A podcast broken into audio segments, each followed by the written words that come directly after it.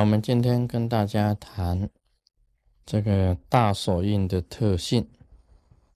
这个大手印呢，是属于这个藏密啊白教最高的大法。那么藏密呢，啊有四个大法，也就是红教的大圆满，白教的大手印。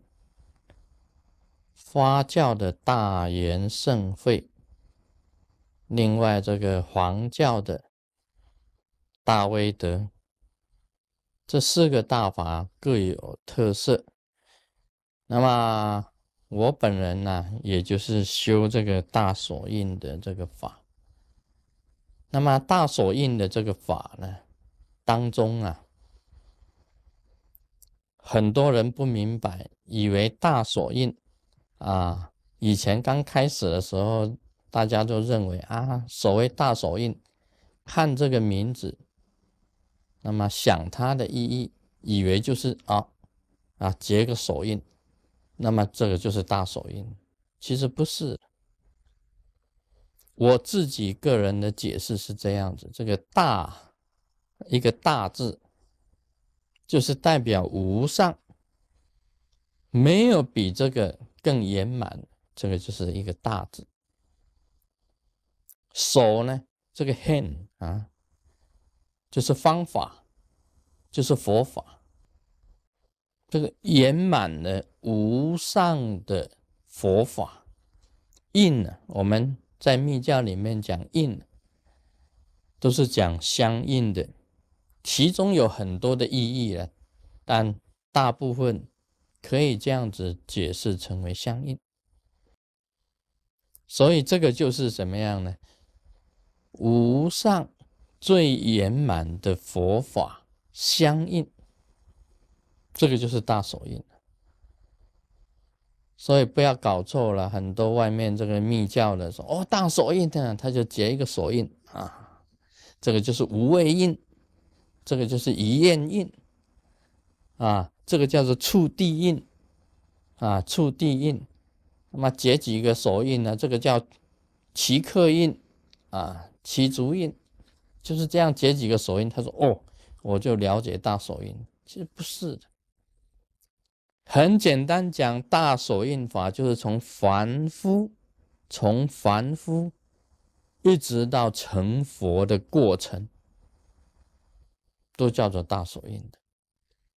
那么解释完这个大手印，我们要讲这个大手印的特色。大手印让你修成呢，有三个特色，三个很特殊的特色。第一个就是平等性，平等；第二个是无功用性，无功用性；第三个就是自然性。那么这里面呢，你看到这三个特性以后啊，你会觉得说很奥妙，很不可思议。你看第一个平等性，平等性，大家谈到平等啊，大家都知道哦，一一切都平等，无缘大慈，同体大悲。就是平等，把众生都看成佛，你自己是佛，就是平等。那么今天既然讲平等，为什么师尊呢？啊，坐在这里高一点讲话，你们坐在低一点的地方听法呢？这岂不是不平等？尤其呀，这个西藏密教啊，不平等的才厉害。你说法王呢？卡马巴他坐的位置一定很高的，很高的。再来的仁波切佛佛又在坐的低一点。再来的一般的喇嘛坐的更低，一般的在家居士更低，就是一层的在家居士喇嘛仁波切法王啊，法王坐在最高的地方。这个不是不平，这个就是不平等。怎么解释这个平等性呢？今天假如要讲平等，好，一切都是平等的。那么我下来，你们上来，啊，我下去底下坐，你们上来讲。这个我记得以前中国国父孙中山也讲平等，他的讲平等是出生立足点的平等，画一条线，一开始出生大家都平等的，啊，每一个都是公公啊。啊，都是这个 baby 公公，大家都平等。但是你开始成长的时候就有分别呢。有的成绩好一点拿第一名呢，你头脑秀逗的，他就是最后一名呢。这个就开始有分别出来了。所以立足点平等是人讲的平等，人在讲的平等。像国父孙中山呢，啊讲的平等，就立足点大家都是一样的。出生的时候大家都一样，以后呢，慢慢开始学习语言啊，学习动作啊，学习种种的知识，就变成不平等。所以有老师跟学生之分啊，有上司啊跟这个雇员之分呢，就会产生出来了。这个在这个过程当中啊是不平等，但是底下的立足点是平等。他讲的平等是这个平等。今天呢，在这里的佛法讲的平等性不是的，是最高点的平等。佛的法身呢，是同一个法身，你只要成就了，跟诸佛平等，跟所有的佛平等，这是佛法的平等，是最高点的平等，跟一般世俗的平等不一样。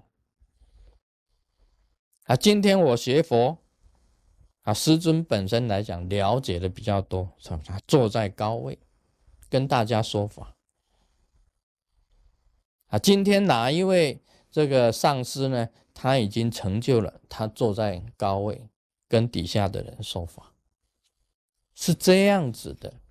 但是呢，在佛心讲起来，他看众生一样的。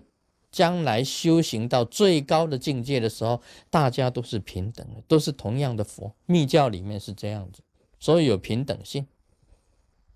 在修行的过程当中啊，不一定是相等的，但是在最高的境界是相等的。所以密教有起法号的时候就讲了，就已经就已经讲，像这个仙人法师啊，我们就可以讲是仙人佛。啊，他又是仙又是佛，啊，明仪法师就可以讲是明仪佛，为什么呢？因为你成就的果位啊，就是佛了。密教里面就是这样子讲，而这个是平等性最高的，佛的法身呢圆满，同时他又慈悲众生，把众生都看成佛，这个就是他本身的平等性。那么我们学会佛法以后啊，就要尊重每一个众生。这大所印法就是说，尊重每一个众生，都把它看成佛，在做一种救度众生的工作。这个是才是真正的大慈悲。所以佛法是大慈悲，就是在这里啊，因为它本身有平等性。我们不能讲说啊，谁长得怎么样子就不像佛。其实都是佛性是一样的，法生活一律平等的。再长得再丑，身体再臭，一样都是佛性的。这个就是平等性。Om Mani Padme Hum。